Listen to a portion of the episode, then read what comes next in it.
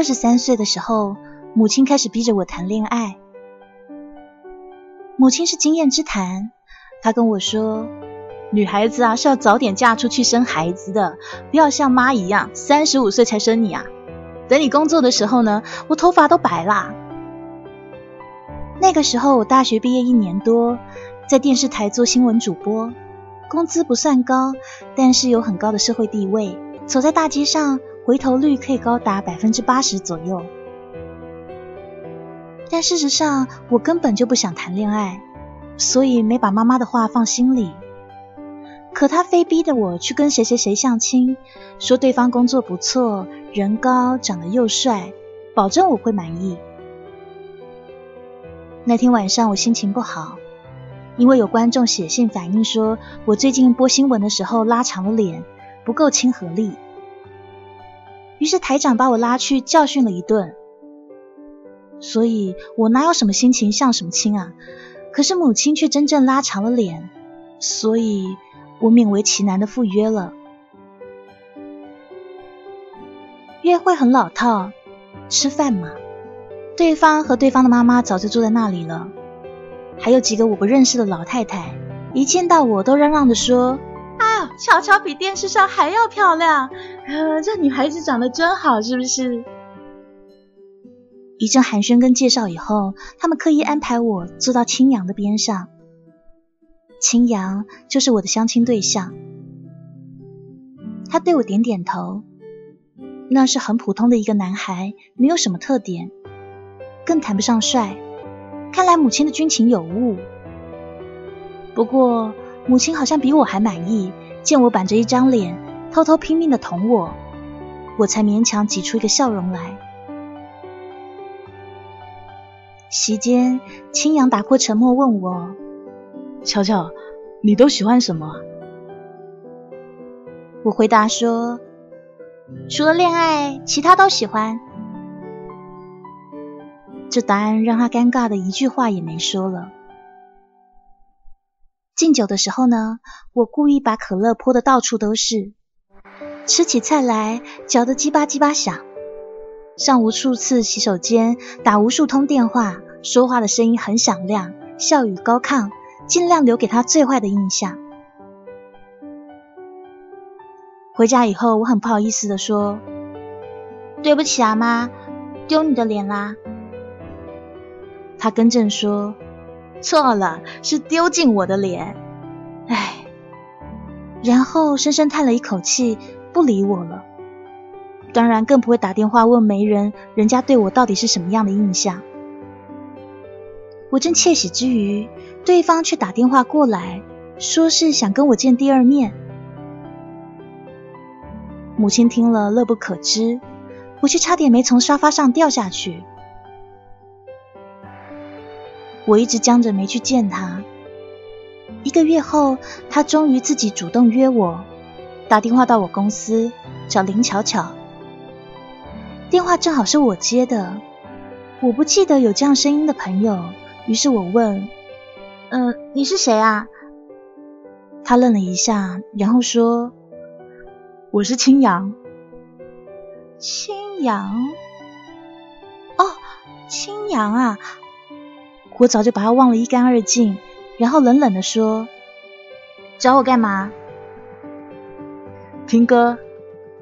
周末南京有一场齐秦的演唱会，我有两张贵宾票。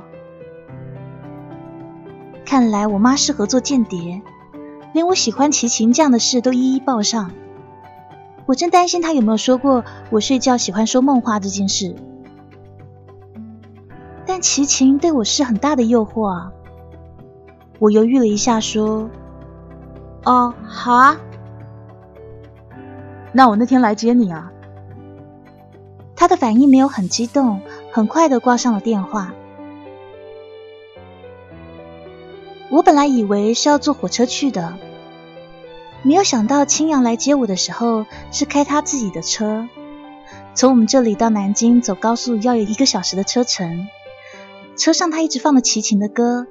话并不多，我乐得听歌休息。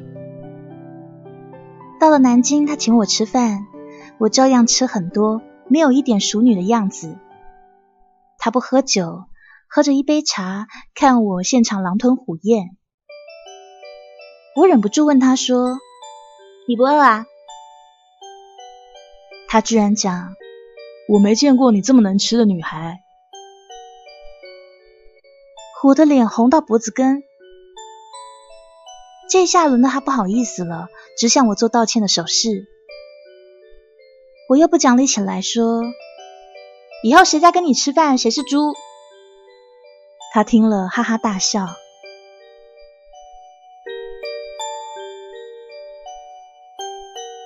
演唱会的座位真的很好，可以很清楚的看到齐秦的样子。他一出来，我就开始尖叫，站起身来，舞动我的双手。现场都是热情的歌迷，很多人比我有过之而无不及。青阳却有些坐立难安，我想他想让我坐下来安静的听歌，但是他最终没敢说。第一首他唱的歌是《九个太阳》，听完以后，青阳低声的说。我还是喜欢以前的版本。我惊讶的看向他，我以为他不懂齐秦，谁知道他又说：“这一次又不唱《狂流》，真是遗憾啊。”我开始对他刮目相看，问他：“你听过齐秦的演唱会？”一共三次啊，第一次在西安。我跟我的大学同学坐十几小时的火车，那个时候真是疯狂。我开始乖乖的听歌。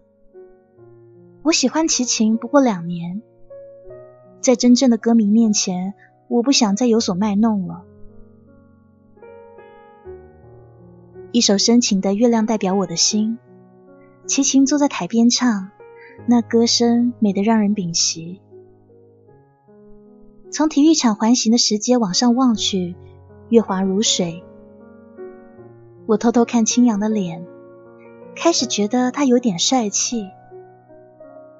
他也看向我，对我微微一笑。我怦然心动，在瞬间闻到爱情的香味。后来我想，自己也老大不小啦。有这么一点点感觉，抓住也好。就这样子和青阳恋爱了。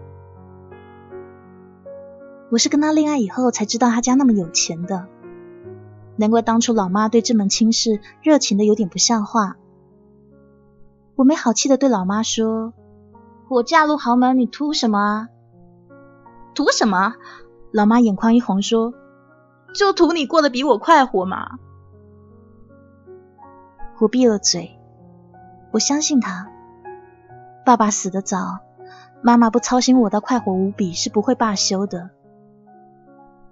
可是钱和快活又能有多少的联系呢？很快的，我就发现我跟青阳之间的差距。我天生热情好动。可是青阳不是那种爱玩的男生。我们在一起的时候，不是躲在他的房间里听歌，就是一起出去坐坐咖啡屋。他连美国大片都不喜欢看，嫌他吵。就连我们的第一次亲吻，也是我主动的。那天晚上的月光太好了，我一遇到好的月光，就有点抒情的不由自主。躲在他怀里，喃喃的问他：“你为什么喜欢我啊？”他只是抱着我，半天也不出声。这个闷葫芦气得我拿了包转身就走，他居然也不来追。第二天，他照样来接我下班，就好像没发生任何事一样。我并不是那种娇宠的女孩，没继续跟他怄气，但是多少觉得有点闷。不过跟青阳谈恋爱以后，我在台里的身价大涨。他父亲经营一家有名的私人企业，据说一年在电视台投了不少广告费。所以了，台长看着我整日都是笑眯眯的，再也不会怪我有哪里不好了。会上会下，我常常莫名其妙的变成被表扬的对象，被人重视的感觉是很好的。更何况他给足我面子，天天开他的小车接送我上下班。好友千晴知道我的心情，他安慰我说：“嘿，知足吧，这么好的男人，你要是不要，我就扑上去啦。请便啊，缘分天注定，谁能主宰啊？”然后千晴小心翼翼的问：“你是不是还在想舒张啊？”舒张？谁是舒张啊？我故作惊讶。千晴耸耸肩说：“忘了就好，我真怕你为了他一辈子不谈恋爱。现在好啦，找到一个有钱人，挥金如土的时候，谁还记得爱情呢？”我捂住千晴的嘴，不让她说下去。舒张是我的暗伤，我、千晴还有他，都是高中时期的同学。舒张家境贫寒，但是成绩很好。我从高一的时候就喜欢上他了。十五岁的时候就喜欢上一个男生，是很苦的一件事。只有千晴分享过我的日记和眼泪。后来我们考上北京两所不同的大学，班上只有我和他考到了北京。送我上车的时候，千晴还趴在我耳边说：“乔乔，这下真巧，你看老天都给你机会啊！”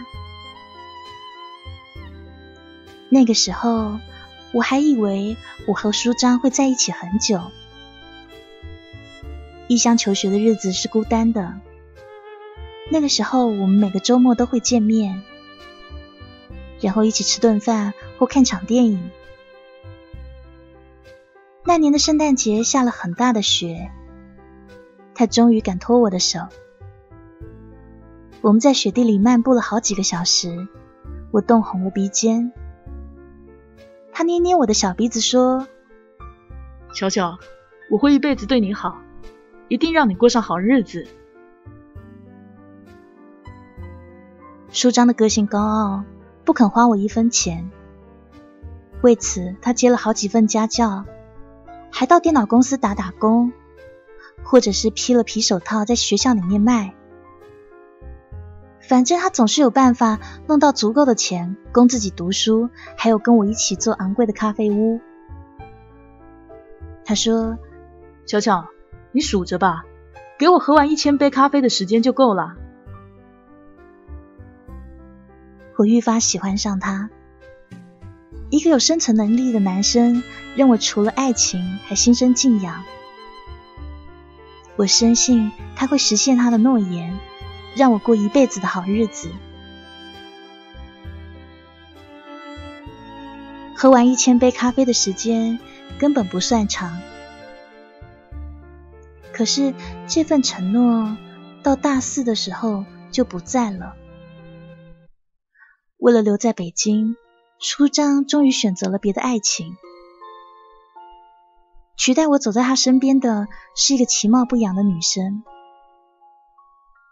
听说那女生有相当不错的家庭背景，我被这突如其来的变故彻底给击垮。后来，我曾经放下骄傲和自尊，不止一次的去找过舒张，希望他给我一个解释。可是他都对我避而不见，只有一次见我的是那个女生，那女生嗑着瓜子对我说：“你死心吧，他现在爱的是我。”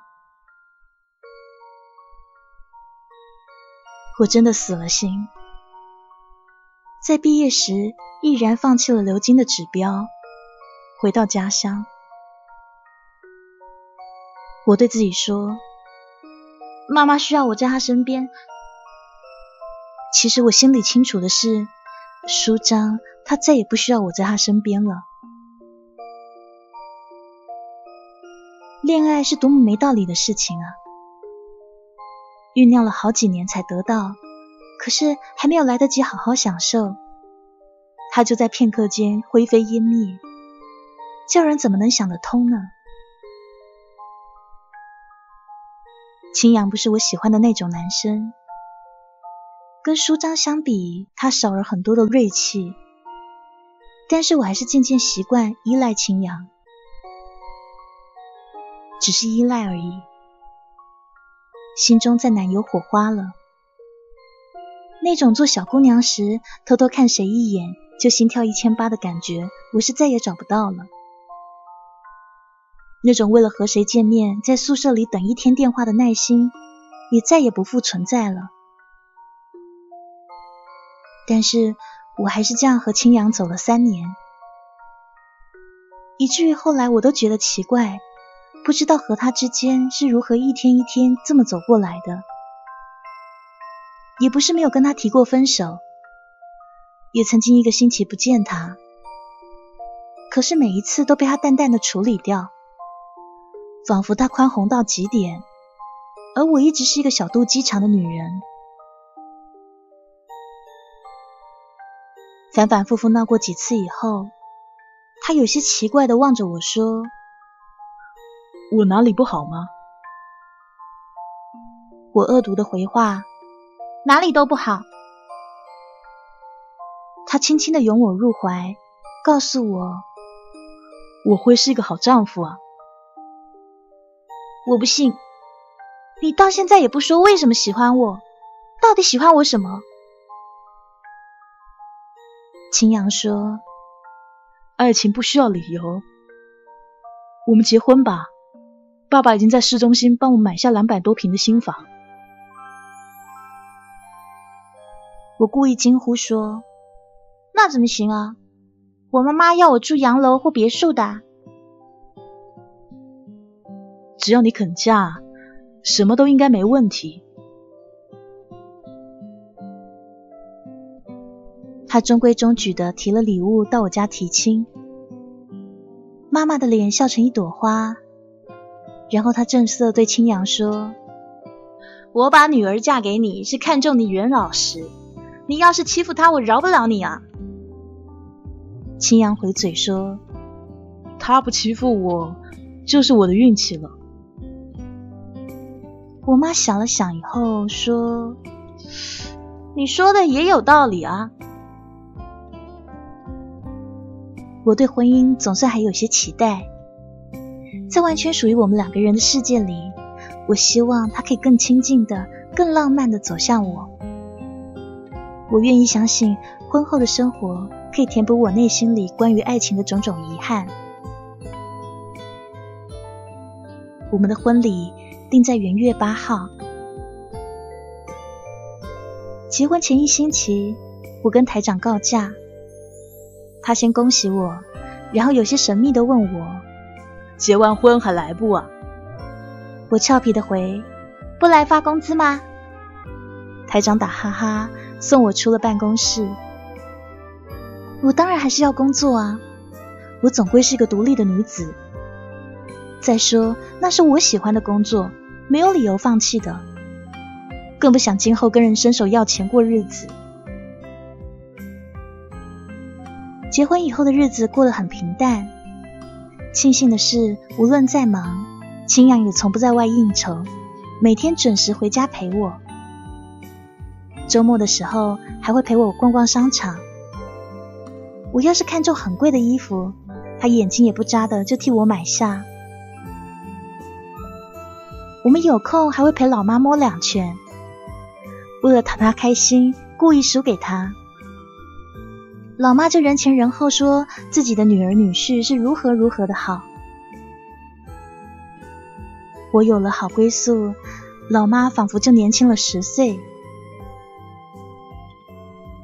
我跟千晴说起幸福的含义，千晴很肯定的告诉我说这就是幸福。于是我终于慢慢的心安了。但是或许注定好日子无法长久。那天我一个人在家，家里的灯突然坏了，我找了家政公司的人来修。修完以后，他要我签字，我到处都找不到笔，于是拉开了青阳的床头柜，那里面一直都是放他自己的东西，我几乎不会去碰的。夫妻之间总要有些自己的秘密。这些道理我懂，而且也可以接受。可是我在柜子的最里面发现了一本很漂亮的相册，这让我多多少少有些好奇。工人走了以后，我情不自禁的翻开了那相册，里面装着的全是青阳跟另一个女孩的照片，每一张。都照得很亲热。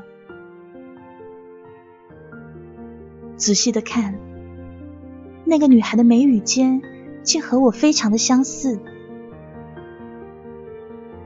只是青阳跟我在一起的时候，从来没有露出那种阳光般的笑容。我跌坐在地上，半天回不过神来。许久以后，才打通千晴的电话求助。千晴很快的赶到，把我从地上拉起来，替我把照片放回原处，然后跟我说：“巧巧，你要装作不知道。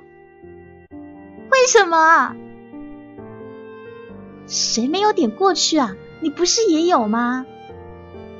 那不一样啊。”我就一直奇怪，他怎么会喜欢我？原来我不过是别人的替身。你没有发现我跟照片里那个女的长得很像吗？千晴安慰我：“好啦，是你自己想太多了。不管怎么说，他现在是你老公，又不是那个女的老公，赢的是你呀。”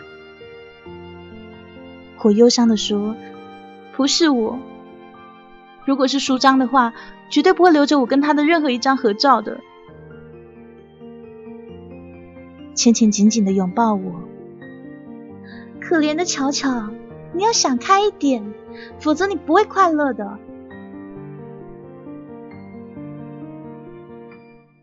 后来我没有告诉青阳我看到照片的事情。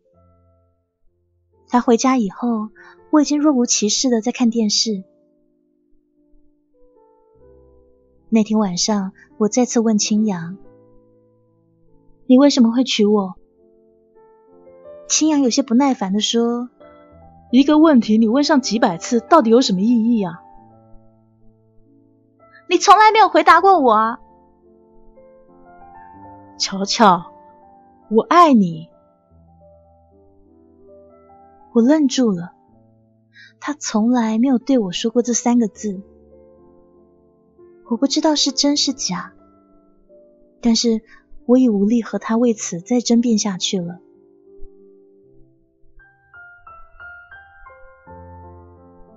那一夜，我们背对而睡。过了很久，他转过来抱我，我冷冷推开他说：“我很累，睡吧。”我后来想。青阳一直不能给我满足的爱情，是因为他早就把爱全给了别的女孩，而且永远收不回来了。我变得患得患失，没有一天过得开心。安慰我的，永远只有千晴。有一天。千晴打电话来说，明晚有个老同学聚会，来吧。不想去，来嘛。你要是不来，他们会说你傲慢哦。说就说吧，我没心思。说是这么说，那天晚上我还是换了衣服出门。我们班老同学的感情相当好。这样的聚会一年总会有一次两次，只是我万万没有想到的是，那一天舒张在。这些年他一直在北京，从来没有回过家。千晴对我眨眨眼，我装作若无其事的跟舒张握手。这么多年了，我没有忘记过他的面孔。如今这张面孔更成熟、更稳重了。他紧握我的手说：“巧巧，好吗？”我放开他的手，托您的福，好着。他看看我，不再说话。等他走开以后，千晴低声的对我说：“舒张现在混得很不错。”这次回来是为工作上面的事路过，明天就要走了。我想了很久，还是决定叫你过来。没什么，我嘴硬，这有什么？可是目光却不由自主的去寻那个身影。老同学在一起叽叽喳喳，时间总是过得飞快，我和舒张也没有机会交流。他难得回来，几乎给老同学们灌得半醉。最后，我握着千晴的手，匆忙的跟他说再见。他也说再见，眼光并没有在我身上停留。我刚上了出租车，手机就响了，舒张打来的。他说：“巧巧。”让车子掉头，我在前面的咖啡馆等你。说完，迅速挂了电话。当我在他面前坐下的时候，他微笑了一下，然后说：“没有把握你会不会来，谢谢你给我面子啊。”你不是喝醉了吗？他笑了。这些年装醉的本事学会了不少啊，呵呵。我看不得他的笑，把头低了下去。舒张柔声的说：“巧巧，你不快乐？他对你不好吗？不管怎么说，比你对我好很多。听说你嫁了个有钱人啊？对，我赌气的说，相当有钱。”他扬着眉毛问我：“老吗？”“不老，大我两岁而已。”舒张说：“我到底迟了。”他的手从桌面上伸了过来，握住我的。我无力躲闪，惊讶的看向他。我在高中的时候喜欢上一个女孩，可是她太漂亮、太优秀了，我不敢接近她。我一直拼命的努力，希望可以配得上她，希望我配上她的那一天，她还没有结婚。可是我到底是迟了，我的成功比我想象中晚了两年。我讽刺的说：“你的故事真动听啊，给你当年抛弃我找最完美的理由啊！我当年那么做只是一种手段而已！我那个时候太年轻了，事情想得非常简单。我想我回头再跟你解释，你一定是可以理解我的。我承诺过你要让你过上好日子，不是吗？我那个时候只是……”怕不能留在北京，怕极了。我转过头，别说这些了，我早就嫁作他人妇了。我一直没有结婚，我可以等你。等我？等我做什么？他毫不含糊的回答：等你离婚。说罢，他坐到我身边来。我向你保证，你今后的幸福。你现在工不工作，对我来说根本无所谓了。你怎么怎么可以这样子啊？因为，他用炙热的眼光看着我说：“因为我确定你还爱我。”说完以后，唇霸道温柔的印在我的唇上。一时间天旋地转，跟我走吧，巧巧，我会给你最完美的生活，还有爱情，弥补我过去对你造成的种种伤害啊。那他呢？那个帮你找到最好工作的女孩呢？你听好，我从来没有爱过她，那只是一种手段而已。你到现在难道还不明白吗？我听了，开始低声哭泣。舒张，我亲爱的舒张，他早就和过去不一样了。那个我十五岁起就轰轰烈烈爱上的男生，从离开我的那一刻开始，他变成了一个世俗的男人，变得可怕又狰狞。舒张说。婚姻是严肃的，从某种意义上面来说，男人除非是实在不得已，否则绝对不会娶一个自己不爱的女人的。是真的吗？他点点头说：“就算娶了，也不会真正对她好的。”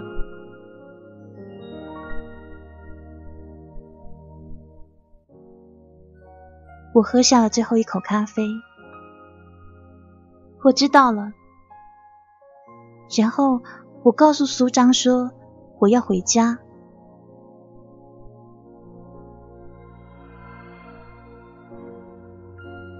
他相当的失落，真的不跟我走？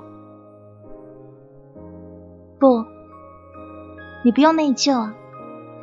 过去的事情呢，我全忘了，包括刚才的那个吻。说完，我起身离去。我出门以后就打了青阳的电话。电话里，他很着急的说：“你手机不通啊！我找你找了快一个小时了。你在哪？我来接你啊！”不用，我这就回家了。我第一次发现自己很想念青阳。甚至还有些爱他。也许我该谢谢舒张，谢谢他在一杯咖啡的时间里教会我什么是真正的爱情。